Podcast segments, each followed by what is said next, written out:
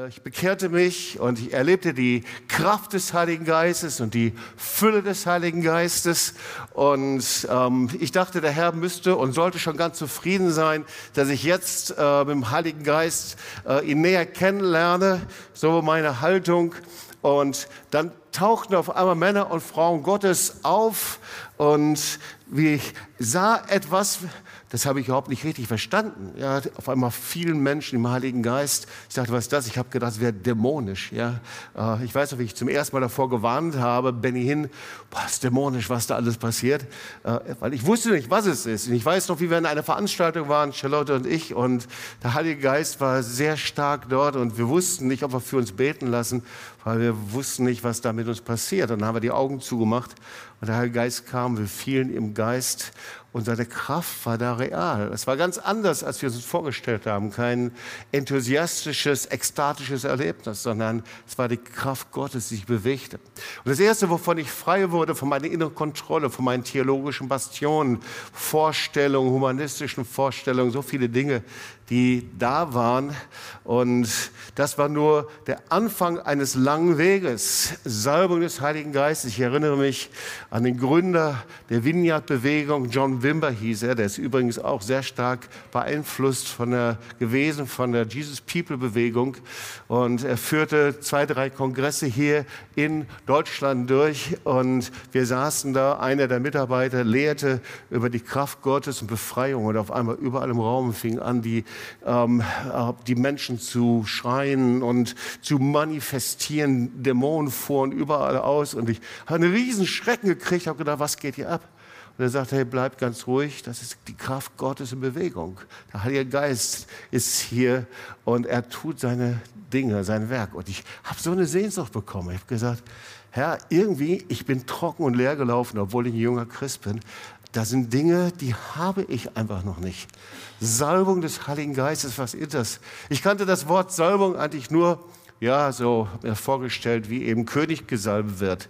Ähm, ich glaube, der letzte König, der gesalbt worden ist, ist Prinz Charles. Könnt ihr euch daran erinnern? Ja, der hat wirklich eine richtige Salbung bekommen, ja, mit echtem äh, Salböl aus Jerusalem. Ähm, weiß jetzt nicht, ob der Heilige Geist auf ihn gekommen ist. Auf jeden Fall. Das war meine Vorstellung von Salbung. Oder, oder von der letzten Salbung und Ölung hatte ich irgendwie die Vorstellung, eher wenn jemand stirbt und so. Das war auch nicht so die biblische Vorstellung. Also Salbung, was ist die Salbung? Die Salbung, die Ketten zerbricht.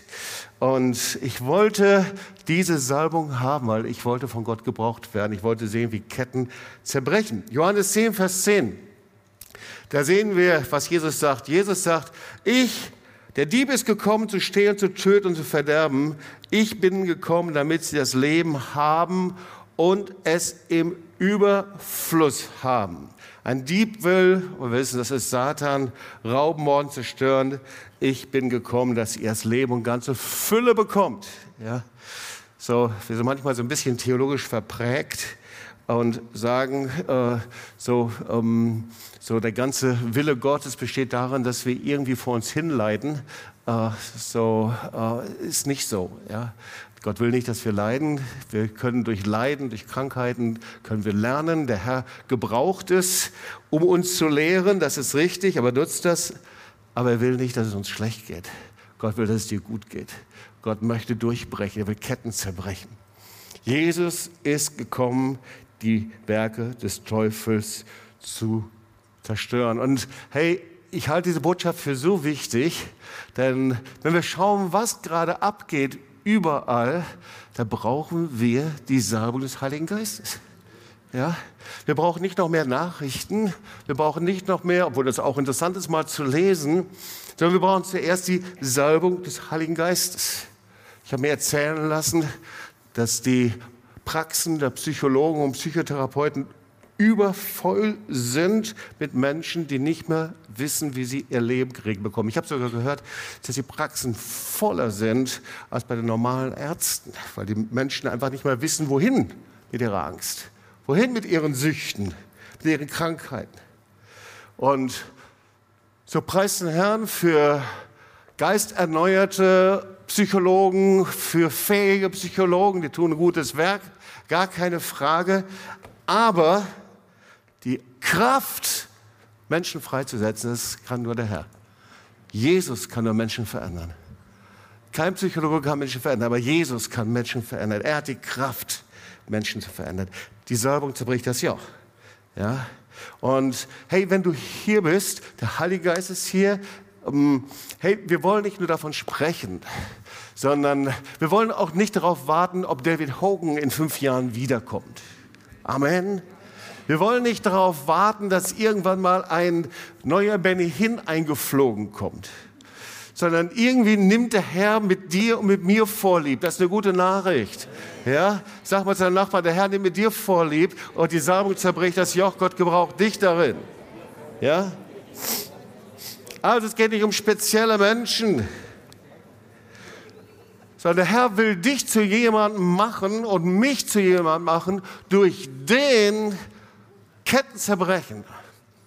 Nicht nur bei dir, und ihr Lieben, es ist ja herrlich, die Dinge immer wieder so ein bisschen seelsorgerlich zu hören, und wir sind so ein bisschen auf einer seelsorgerlichen Schiene ab und zu mal, sondern hey, der Herr will dich gebrauchen, dass bei anderen Menschen durch dein Leben Ketten zerbrechen, durch dein Gebet, durch dein Leben, die Salbung des Heiligen Geistes. Deswegen, äh, wir brauchen die Salbung des Heiligen Geistes. Wir brauchen sie hier in Deutschland, wir brauchen sie bei uns in Tübingen, und die Lösung Gottes für jede Finsternis in dieser Zeit sind Menschen, die gelernt haben, in der Salbung des Heiligen Geistes sich zu bewegen und Ketten zu zerbrechen. Es gibt also nichts Besseres.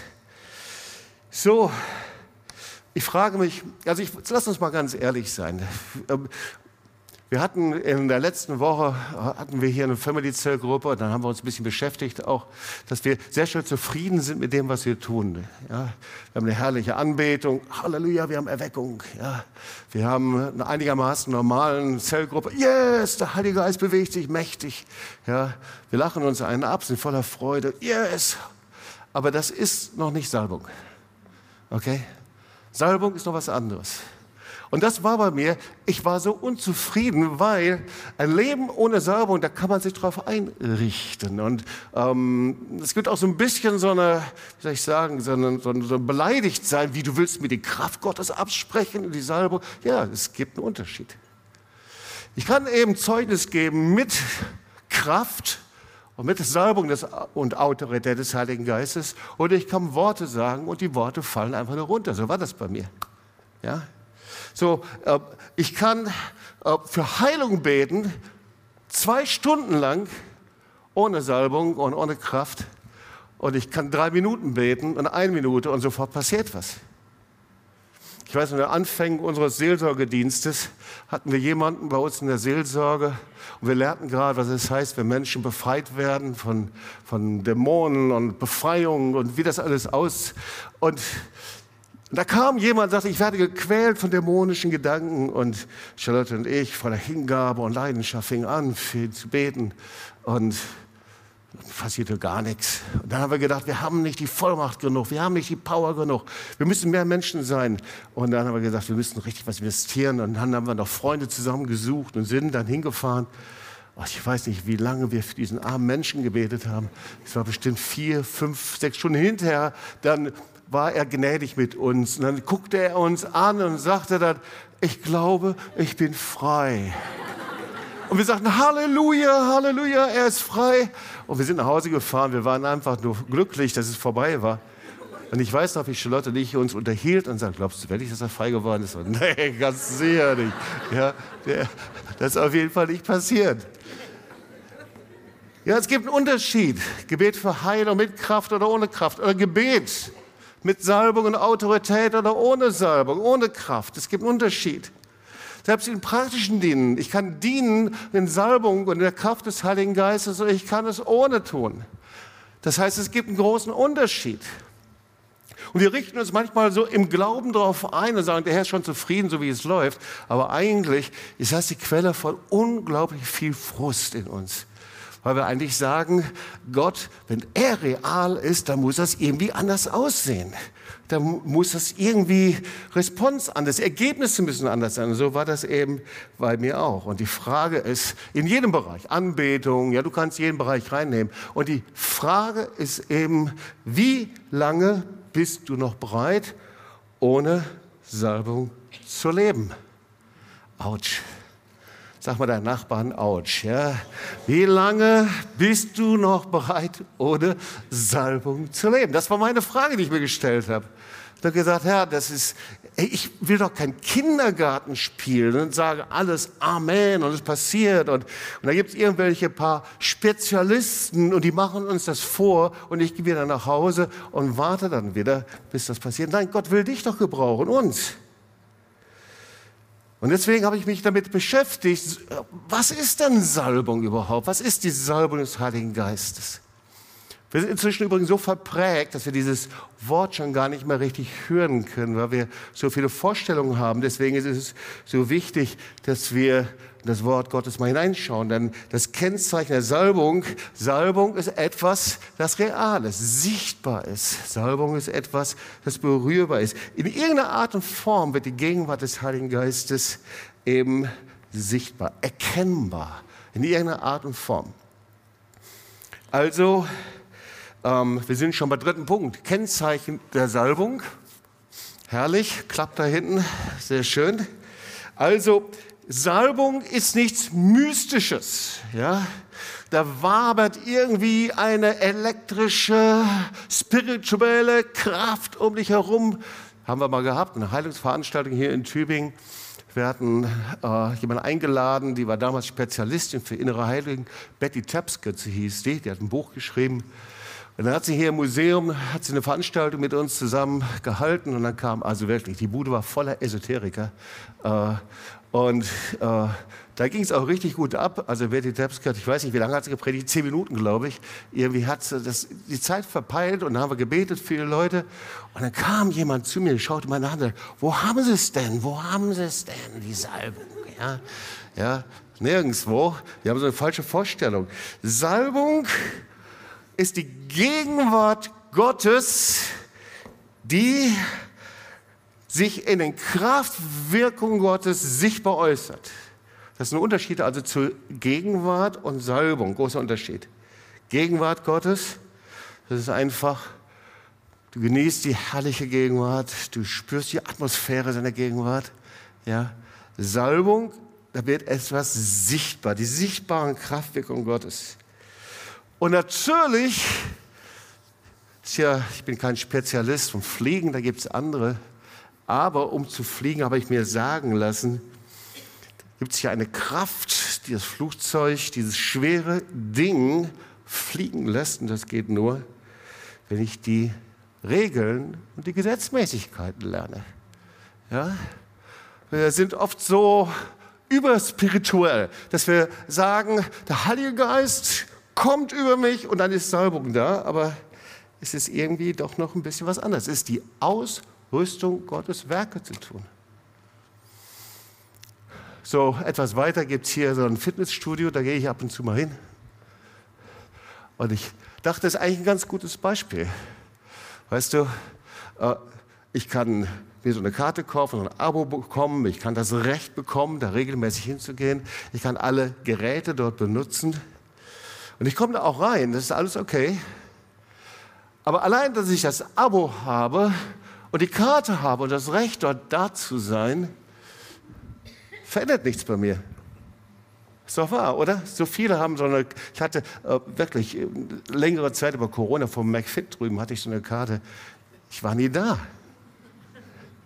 verändert. Und so ist es bei uns auch. Wir erleben die Erfüllung im Heiligen Geist. Die, und die Erfüllung im Heiligen Geist ist super. Wir haben die Berechtigung zu allen Gaben, zu allen Herrlichkeiten, zu allen Schätzen des Himmels. Okay, ich will jetzt nicht Muppet oder mit Schätzen des Himmels vergleichen. Ja, das ist was anderes. Aber er versteht das Beispiel. Aber ich muss was machen damit. Und genauso ist es mit der Salbung des Heiligen Geistes. Wir sind so übergeistlich und denken, ich bete und ich mache, tue, das wird irgendwann mal übergeworfen wie ein, ein, ein weiches Tuch und dann habe ich sein. Salbung ist die übernatürliche Ausrüstung, die Werke Gottes zu tun. Und das griechische Wort, jetzt schauen wir mal so ein bisschen noch weiter in das Neue Testament, für Salben heißt Schrio. Das hat die Bedeutung, dass etwas mit Öl bestrichen wird, klar? Und es ist das Kennzeichen, dass jemand mit Vollmacht für den Dienst ausgerüstet wird. Das war übrigens, David wurde ja auch gesalbt. Und welches Wort kommt daher? Das Wort Christus. Christus, er ist bevollmächtigt und gesalbt durch die Kraft des Heiligen Geistes. Messias, das hebräische Ausdruck für der Gesalbte. Meschiach. Dann wird es ins Griechische übersetzt Messias. Oder dann Christus. Das ist der Gesalbte. Er definiert sich als derjenige, der Gesalbte ist. Und wenn wir ihm nachfolgen, sagen, Herr, ich möchte so sein wie du, aber Herr, dieses pfingstliche Salbung, das passt nur zu Katrin Kuhmann und Berlin, dann passt was nicht zusammen. Johannes sagt von Jesus, Matthäus 3, Vers 11, ich taufe euch mit Wasser zu Buße, der aber nach mir kommt, ist stärker als ich. Ich bin nicht wert, ihm die Schuhe zu tragen. Und dann sagt er weiter, und der wird euch mit dem Heiligen Geist und Feuer taufen. Und dann kommt Jesus, ihr wisst das, die Taufe Jesu, übrigens, wir haben bald Taufe. Und Taufe ist keine Kannbestimmung, sondern für diejenigen, die wiedergeboren sind und ein neues Leben haben. Jesus Christus ist das Bekenntnis in der sichtbaren und unsichtbaren Welt. Und Jesus hat das getan. Er hat sich taufen lassen. Und was passiert? Er sah den Geist Gottes wie eine Taufe herabfahren auf sich kommen. Und dann wird er in die Wüste geschickt, 40 Tage, wir kennen das, und er überwindet Satan. Ist ja auch bei uns manchmal, wir sind in so einer Wüste und lernen dann, das haben wir in den letzten Wochen gelernt, wie wir mit dem Wort Gottes umgehen. Und dann kannst du nachlesen. Und anschließend kam er der Kraft des Geistes nach Galiläa. Da stand also nicht irgendwie, er kam fröhlich oder in der Kraft des Geistes. Lukas 4, Vers 14. Und Jesus kam in der Kraft des Geistes nach Galiläa und die Kunde von ihm erscholl durch das ganze Land. Alle sprachen von ihm, weil er voll Kraft des Geistes, voller Salbung war. Und dann kommt er in die Synagoge, ihr kennt die Geschichte, nimmt die Schriftrolle und liest Jesaja. Der Geist des Herrn ist auf mir, weil er mich gesalbt hat. Und jetzt müssen wir genau schauen, was da steht, wozu er gesalbt war.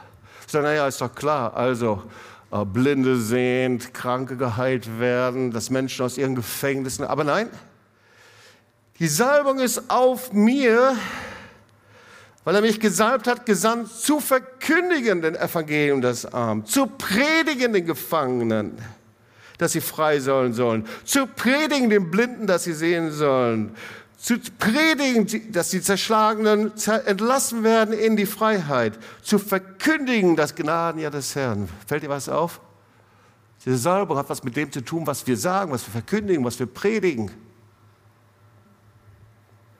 Die Salbung des Heiligen Geistes. Und dann fing er an, Kranke zu heilen. Er trieb Dämonen aus. Und die Menschen fragten sich, was ist das mit ihm? Was ist das für eine Salbung?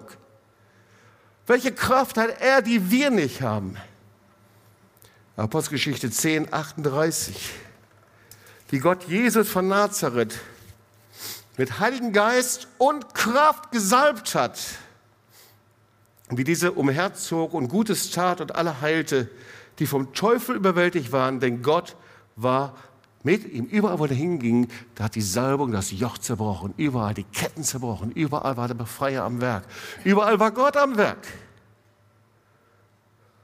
Jesus hatte diese Salbung, er war Messias, Meschiach. Und er hat es den Aposteln gegeben. Er hat nicht gesagt, so mit mir hört es auf, sondern wir kennen diese Bibelstelle, ihr werdet die Kraft des Heiligen Geistes empfangen, der auf euch kommen wird. Geht nach Jerusalem und wartet, dass diese Salbung, dieser Heilige Geist auf euch kommt. Und du liest nur von denen, die da gewartet haben, dass sie in der Salbung des Heiligen Geistes gegangen sind und die anderen nicht. Das heißt, es gibt bestimmte Gesetzmäßigkeiten anscheinend, wie wir ausgerüstet werden vom Heiligen Geist. Und wir sehen, dass diese gleiche Salbung und Autorität die Jesus hatte, ihren Apostel gegeben hat, genauso auch eben für seine Nachfolger, für uns ist. Steht dir zur Verfügung und mir genauso. Diese Salbung, sagt er, soll auf jeden Nachfolger, jeder, der Jesus nachfolgt, soll die gleiche Salbung, die gleiche Autorität, die gleiche Kraft des Heiligen Geistes freigesetzt werden, damit du die gleichen Werke tun kannst, in der gleichen Kraft die Ketten zerbrechen kannst, in der gleichen Kraft die Kranken heilen kannst und die Werke Gottes zu tun. Kenne dieses Wort. Die Salbung zerbricht das Joch. Schlag nicht bei Martin Luther nach, der wirst es nicht finden sondern bei, ähm, beim Schlachter, Jesaja 10, 27. Und es wird geschehen an jedem Tag, da wird seine Last von deinen Schultern weichen. Und übrigens, das ist eine Situation, es war wirklich Finsternis über Nation. Es war Gericht über Nation. Es war eine Zeit, in der alle sagen würden, oh, wir halten es nicht mehr aus hier. Wir wollen irgendwo hin. Wir können nicht mehr hier sein. Und der Herr sagt, hey, hey, hey, warte mal eben, ganz kurz. Wer glaubt, der flieht nicht. Es wird geschehen, da wird eine Last von deinen Schultern weichen, ein Joch von deinem Hals. Das Joch wird zerbrechen wegen der Salbung. Die Salbung zerbricht das Joch. Und da wird nicht einfach nur sein, zerbrechen und dann ist es kaputt, sondern sie wird zerbröselt, sie wird zerstört. Die Salbung zerstört das Joch. Ich habe gerade zu Beginn gefragt, wer ist frei geworden von Drogen? Wer ist frei geworden von der Macht der Sünde, von Depression? Wow, so viele Hände, die sich gemeldet haben. Zerbröselt, ein Joch zerbröselt, zerbricht. Und deswegen wollen wir noch einen Schritt weiter gehen. Wir hören so oft dieses Wort, du bist berufen. Das ist der fünfte Punkt. Du bist berufen. Und manchmal, wir wollen das alle glauben natürlich und sagen ja dazu und haben sich jeder von uns mindestens schon zehnmal gemeldet. Aber weißt du, manchmal wollen wir einfach, dass Gott das für uns macht. Aber Salbung kommt nicht einfach vom Himmel, fällt nicht einfach herab, sondern das Wort Gottes sagt, Psalm 115, der Himmel ist der Himmel des Herrn, aber die Erde hat er den Menschenkindern gegeben. Und damit sagt er Folgendes, hey liebe Freunde, ich habe euch Verantwortung gegeben. Ich gehe nur dahin, wo ihr hingeht. Natürlich haben wir die Allgegenwart Gottes. Aber der Herr sagt, ich gehe nur dahin, wo ihr hingeht.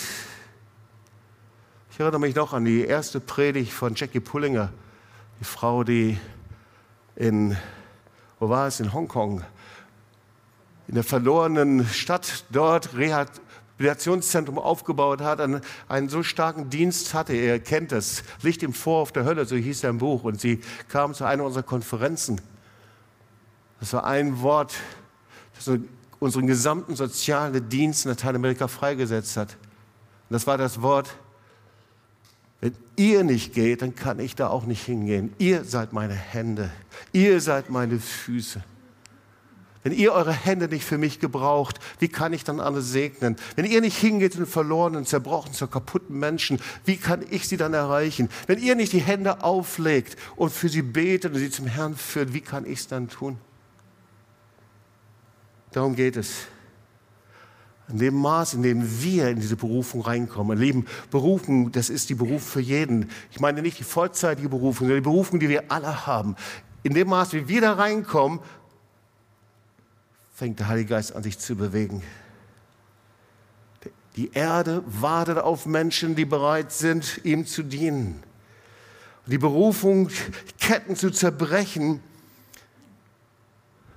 die kommt nicht einfach so, wenn wir in unserem Beruf arbeiten, als Arzt oder im Krankenhaus oder in unserem Geschäft oder wo auch immer, wenn wir Tag aus und Tag ein dasselbe machen und fromm und brav beten. Es ist sicherlich gut, dass wir es tun.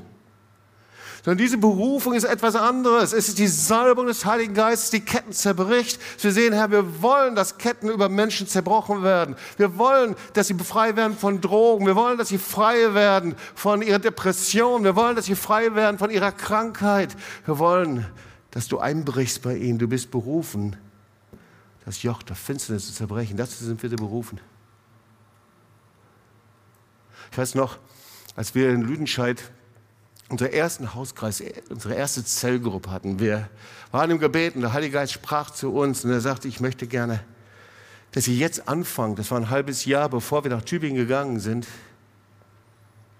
Und ich sagte, okay, wir fangen an. Wir wussten nicht, wer kommen würde. Und in unser Wohnzimmer, wir waren jung verheiratet, kamen kaputte ehemalige Gangster, Prostituierte, Leute, die richtig Jesus brauchten. Und das waren schon wirkliche Fragen. Wie arbeite ich mein Leben aus? Ich meine, da war ein Geldschrankknacker dabei, der hat den ganzen Geldschrank irgendwo rausgeholt und hat ihn runtergelassen. Und der war auch ins Gefängnis gekommen deswegen. Und jetzt sprachen wir über Aufarbeitung. Er sagte, wie machen wir das jetzt am besten? Das waren knackige Dinge. Die Salbung zerbricht ein Joch und bricht ein. Gott hat vor, das Joch des Feindes zu zerbrechen, ihr Leben. Ich habe nicht Angst vor Finsternis in Deutschland. Ich habe nicht Angst vor Finsternis in Tübingen. Ich habe nicht Angst vor irgendetwas. Aber ich habe Angst davor, dass wir in unserem Dornröschenschlaf fallen. Die Salbung zerbricht das Joch, aber was passiert, wenn wir losgehen? Jeder einzelne von uns und wir unsere geistlich geladen, geloadet sind in der Kraft des Heiligen Geistes und sagen, Herr, jede Woche möchte ich mindestens mit drei Menschen beten. Jede Woche möchte ich sie zum Herrn führen. Jede Woche möchte ich für Todkranke beten. Egal, ob sie bei mir vorbeikommen oder nicht. Egal, wenn ich anspreche oder nicht. Gebrauche mich, Herr. Gott hat vor, das Joch des Feindes zu vernichten. Das Joch der Depression. Wow, so stark. Als der David Hogan hier war, Biancas Zeugnis, habt ihr gehört, die sechs Jahre vorher verrentet war, schon nah dran zu verrenten und dann kam die Kraft des Heiligen Geistes von einem Augenblick zum anderen geheilt. Und ich hörte von einem anderen Zeugnis, da war ein Ehepaar, das keine Kinder bekommen konnte. Und dieses Ehepaar, sie haben sich zweimal künstlich befruchten lassen und es hat nicht funktioniert. Und in der Verzweiflung kamen sie in eine Veranstaltung, die Kraft des Heiligen Geistes kam, bam. Und der Heilige Geist heilte sie und sechs Wochen später waren sie schwanger. Gottes Dimension. Wer glaubt, dass wir so eine Salbung hier in Deutschland brauchen hier? Wer weiß, wovon ich spreche hier? Amen. Wir hatten das Vorrecht, Rainer Bonke immer wieder zu treffen durch unsere Freundin Suzette Hetting. Und ich habe bei mir einen Ordner zu Hause mit Aufzeichnungen, weil ich habe so in den 80er Jahren habe ich Männer und Frauen Gottes interviewt, weil es mich interessierte. Und ich dachte, irgendwann werde ich das mal haben. Und ich habe Carlos Anacondia interview interviewen lassen, wir haben Steve Hill interviewt. Und äh, ich erinnere mich auch noch, wir waren bei einer, einem Jubiläumsfest mit Susan Hetting und da war Rainer Bonke da und wir saßen da zusammen. Wow, was für ein Vorrecht. Und da fingen sofort an zu erzählen. Und ich weiß noch, ich habe mir versucht, alles festzuhalten, alles festzuhalten. Und hinterher ähm, habe ich mich hingesetzt und habe alles aufgeschrieben, was er gesagt hat. Und übrigens, eben genauso auch über Salbung. Ich habe dir zwei, drei Zitate mitgebracht. Nützt jetzt nicht? Ja. Rainer Bonke, 1997. Stell dir das Bild von einer Glühbirne vor. Sie hat klares Glas, ist durchsichtig, kann brennen. Alle Voraussetzungen stimmen. Wenn sie aber einfach nur in der Fassung ist, wird sie übersehen. Niemand beachtet sie.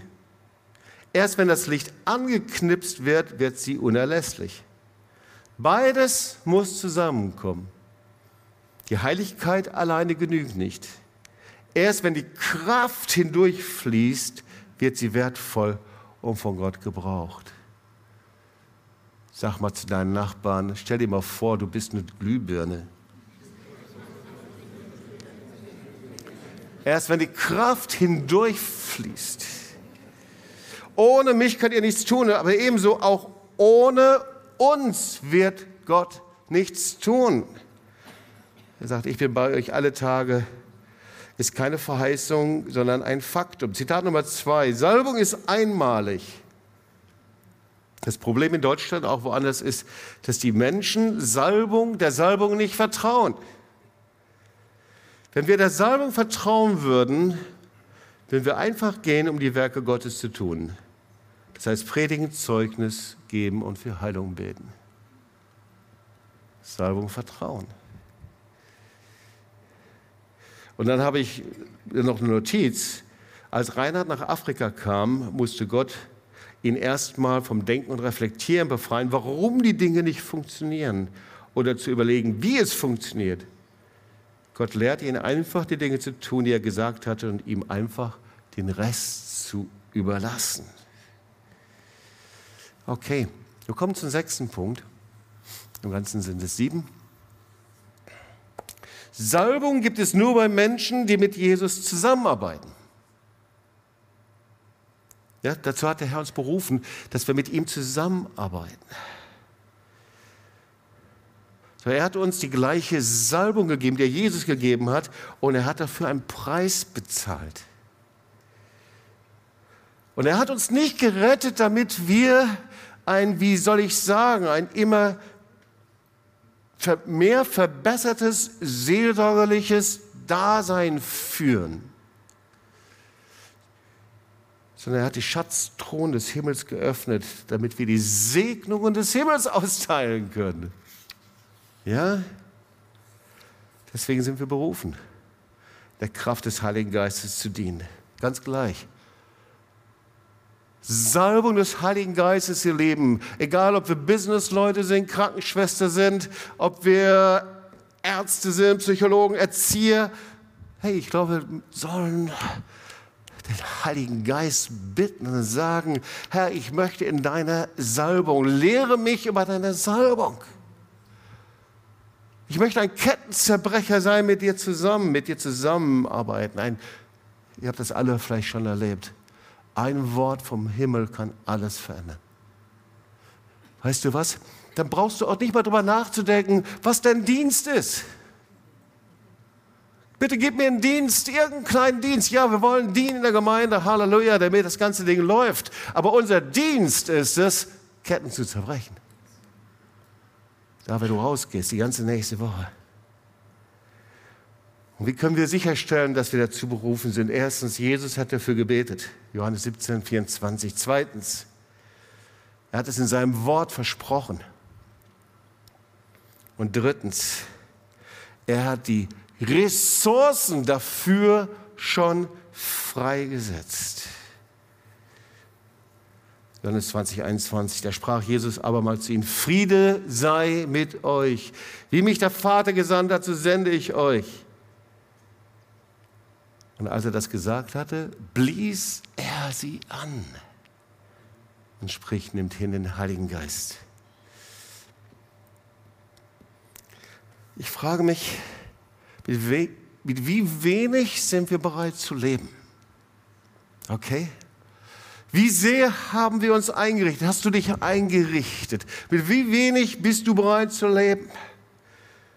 Weil es geht nicht um diese super Power, hyper charismatischen Glaubenshelden,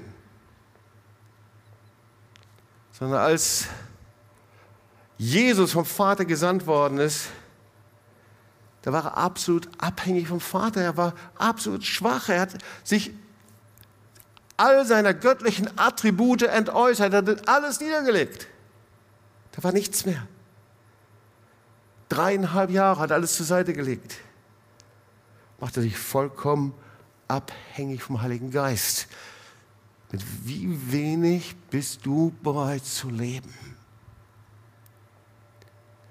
Weil der Herr hat sich entschieden, dir die ganze Schatzkammer des Himmels zur Verfügung zu stellen. Und der Einzige, der sich beschränken kann, das bist du selbst. Und wir, ja, sind wir selbst. Wenn wir bereit sind, mit weniger zu leben, dann haben wir uns beschränkt. Wenn wir uns entscheiden, aus eigener Kraft die Dinge zu machen, dann grenzen wir uns ein. Das ist das Programm Gottes. Er zerbricht Ketten und befreit und salbt, damit du andere befreien kannst, damit du hingehen kannst, um anderen zu dienen. So, wie Punkt 7, wie empfange ich diese Salbung? Salbung ist die übernatürliche Ausrüstung, die Werke Gottes zu tun, haben wir schon gesehen. Hey, es ist die Berührung Gottes. Prediger 9, Vers 8, lass deine Kleider alle Zeit weiß sein und lass das Öl nicht fehlen auf deinem Haupt. Es ist der Hunger und Durst. Ich weiß noch, wie in mir es schrie und sagte, Vorsicht, wer weiß, was da passiert. In mir war alle Kontrollmechanismen und alle Gedanken und Ängste und alles war da, aber mein Hunger war größer. Ich wollte diese Kraft des Heiligen Geistes, diese Berührung Gottes. Und wir wissen alle, hoffentlich alle, was es heißt, berührt zu sein von Gott. In der Apostelgeschichte war sogar Petrus ging und nur sein Schatten hat die Kraft Gottes hervorgebracht. Wir sehen, wie Paulus die Hände auflegt, Apostelgeschichte 19, Vers 6. Ja, es ist biblisch, Hände auflegen. Das ist nicht, weil in den Händen was ist, sondern es symbolisiert und setzt die Kraft Gottes frei. Ja. Auch manchmal gebraucht er sogar Tote, um Salbung weiterzugeben. Ich kenne die Geschichte von, wer war es? Elia? Elisa, der im Grab lag und einer starb und die haben gedacht, ach komm, den werfen wir auch da rein. Und auf einmal oh, springt er auf, weil die Kraft Gottes war noch so auf den Knochen Elisas. Krass, oder? Aber wir können auch die Säuberung verhindern. Und habt ihr noch ein paar Minuten für mich? Ist ihr noch dabei? Und dann beten wir. Wir können noch die Salbung verhindern. Durch verschiedene Punkte, klar. Ich möchte einen Punkt rausnehmen. Wir können die Salbung verändern durch fleischliches Leben, falsche Entscheidungen. Und ich möchte die Geschichte von Jonas kurz weitergeben. Wir kennen die alle, deswegen ich fasse sie nur ein paar Punkten zusammen und dann beten wir. Schau mal, Jonas hörte, Jona hörte die Stimme Gottes. Er bekam einen einzigartigen Auftrag. Der, ein, der Auftrag war, geh hin nach Ninive und predige einer Metropole, ich weiß nicht, mehrere hunderttausend Leute, die da gelebt haben, predige ihn und predige Buße und Umkehr. Und Jonas steht eigentlich für einen fleischlichen Christen, der nach außen hin fromm lebt, aber innerlich auf einer ständigen Flucht lebt. Weil er eine falsche Entscheidung gefällt. Das wissen wir alle. Und eine falsche Entscheidung führt immer auf den Weg nach unten. Und ich predige es deswegen, weil hier sind einige, du hast eine falsche Entscheidung gefällt irgendwann mal. Jona wird berufen und dann liest du und er geht hinab nach Joffe, das heutige Jaffa. Und von dort aus auf ein Schiff, oder geht es noch tiefer, ist er im Bauch des Schiffes. Und seine Talfahrt hat immer noch kein Ende. Und er ist der Sturm und er wird ins Wasser geworfen und findet sein Ground Zero. Eine falsche Entscheidung führt dich auf einem ständigen Weg nach unten. Und so war das. Er hat eine gewaltige Berufung. Er hat die Stimme Gottes gehört. Aber er hat sich falsch entschieden. Und diese falsche Entscheidung, die hat sein Gewissen so getötet, dass er unten im Bauch des Fisches, des, in, unten im Bauch des Schiffes geschlafen hat und so ruhig schlief, dass er beinahe den Sturm verschlafen hatte. Bis der Kapitän neben ihm stand und sagte, hey, kümmert dich das gar nicht, dass wir hier alle umkommen? Falsche Entscheidungen töten dein Gewissen. Lassen dein Gewissen in einen Schlummer verfallen. Und falsche Entscheidungen gefährden andere Menschen. Weil beinahe wäre die ganze Mannschaft umgekommen in diesem Sturm und eine falsche Entscheidung macht dich zum Opfer. Und so wurde dann Jona zum Opfer. Er wurde geopfert. Er wurde über Bord geworfen. Falsche Entscheidung macht dich zum Opfer. Und der einzige Weg ist Umkehr und Buße. Und vielleicht bist du hier, du hast eine falsche Entscheidung gefällt, irgendwann mal. Gott hat zu dir gesprochen und er hat dich eingeladen. Du weißt ganz genau, in welchen Punkten, Bereichen es war. Vielleicht weißt nur du das, niemand anders sonst. Und vielleicht bist du wie Jona an einem Ground Zero, weil ihr wisst, er ist nicht zum Meeresboden gesunken, sondern Jona landete im Bauch des Walfisches. Drei Tage. Und das Beispiel war so, dass Jesus es später genommen hat für seine Tod und Auferstehung, als ein Zeichen, das Jona genannt hat. Aber dieses Zeichen des Jona, das reichte nicht. Das andere Zeichen war, dass die Menschen von Ninive zu Gericht sitzen. Und ich frage mich, warum war Jona nicht dabei? Die Menschen von Ninive, die hatten dann Buße getan. Ihr kennt die Geschichte. Jona wurde dann nach seiner Buße ausgespuckt vom Wal und er ging dann nach Ninive und direkt von Anfang an, Leslie hat es gestern erzählt, bekehrten sich die Menschen und die ganze Metropole, die bekehrten sich gewaltig. Die größte Erweckung in der damaligen Zeit.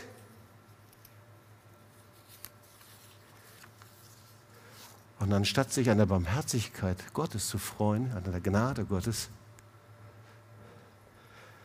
setzt er sich auf einen Ügel und wartet darauf, dass Ninive unter Gericht kommt. Kapitel 4. Er war durch und durch negativ geprägt. Und eigentlich war er ein fleischlicher Prophet. Und ich gehe jetzt rasend schnell durch. Vers 1, da war das Missfallen Jonas. Das aber missfiel Jona. Dann kommt der Zorn Jonas, Vers 1. Dann kommt Selbstmitleid Jonas, Vers 3. Und dann diesen Vers muss ich dir vorlesen, weil das zeigt mir so die Liebe Gottes. Vers 6. Da entsandte Gott, der Herr, eine Rizinusstaude, die wuchs über Jona empor, um seinem Haupt Schatten zu spenden, um ihn von seiner üblen Laune zu befreien. Oh Herr, oh, du bist so herrlich. Wow. Ist das nicht Liebe Gottes pur? Ich hätte ihn schon mal einen übergehauen. Aber nein. In Vers 9, die Selbstgerechtigkeit Jonas. Ihr Lieben, es gibt Propheten, die warten darauf, dass alles schlimmer wird. Die warten auf Verdammnis und Gericht. Und so ein Prophet, das war Jonah. Ihr Lieben, die Botschaft ist und bleibt Befreiung und Rettung.